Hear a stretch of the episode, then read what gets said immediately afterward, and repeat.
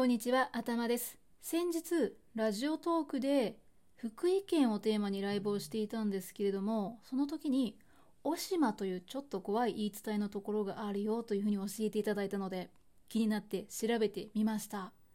はい、そして、小島で検索をすると、心霊スポットとか、半時計回りっていうキーワードが出てくるんですね。小島は福井県の心霊スポットとして有名なんだそうです。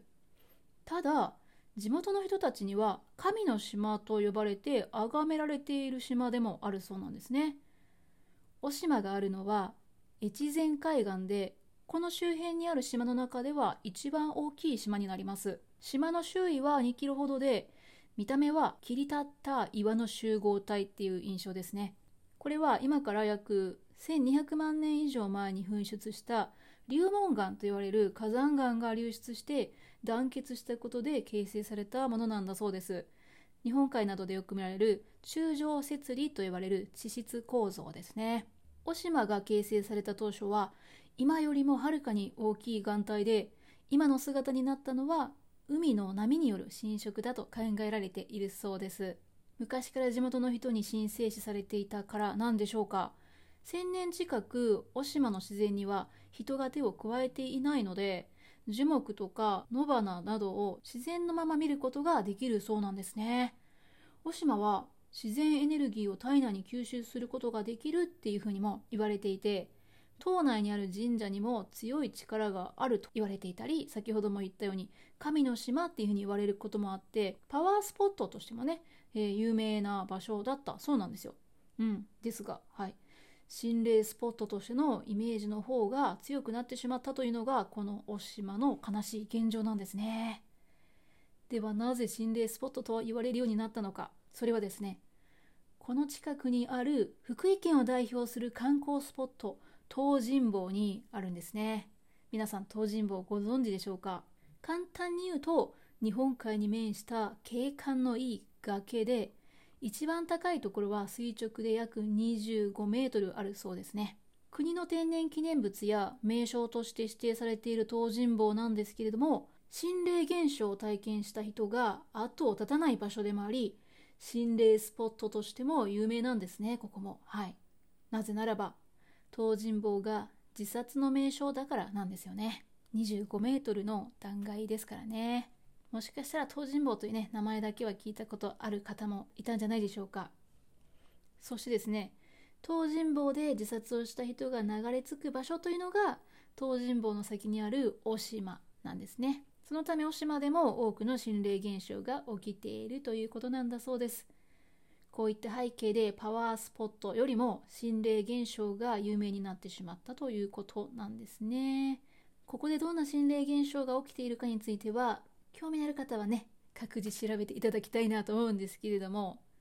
島にはですねそんな心霊現象とは少し違う自然のミステリーって呼ばれる現象も存在していて磁石岩と呼ばれる方位磁石を狂わせてしまう岩とか一年中枯れることのない湧き水売り割りの水などがですね島の見どころになっているそうです。そして島の中にある大湊神社は福井県の文化財としても指定されていて源義経とか明智光秀なども訪れた場所と言われている歴史的な神社なんだそうです。織田信長の兵によって神社の社殿が失われた過去もあるそうで現在の大湊神社の社殿は江戸時代に再建されたものになります。神社の鳥居は東尋坊で身投げした人の霊を鎮めるために建てられたと言われています。ということでここが一番のパワースポットとしても知られているそうなんですけれどもうん。どうでしょう。訪れた時にはしっかりと心して参拝するのが良さそうですかね。少し怖いけど訪れてみたいなと思われる方もいらっしゃるかなと思うんですがこの島を訪問する際には注意しなければならないことがあるんですよ。はい、やってはいけないと言われることがいくつかあります。それが反時計回り、お島橋で引き返すこと、そしてお島隧道で仏像と目を合わせることですね。まあ、ちょっと詳しくはね割愛するんですけれどももう調べながらねいや怖すぎんねんっていうふうに思いましたね。まあ、信じるか信じないかはあなた次第ということなんですけどもし行ってみたいとね思われた時は念のため事前に調べてから行ってみるのがいいんじゃないでしょうか。ということでですね心霊スポットとして有名な一面を持っているお島なんですけれども観光するにはぴったりの美しい島でもあるんですよね。東尋坊から遊覧船に乗れば島の近くまで行くこともできるそうなので上陸は怖いけど経過も見てみたいなという方にはそちらもいいかもしれないですねただそれにしてもうんなんとなく海がなるべく穏やかな日がいいななんて私は思ってしまいますはいということでですねお島について調べてみたら行ってみたい。だけどちょっと怖い。そんな場所でした。ご清聴ありがとうございます。頭がお送りしました。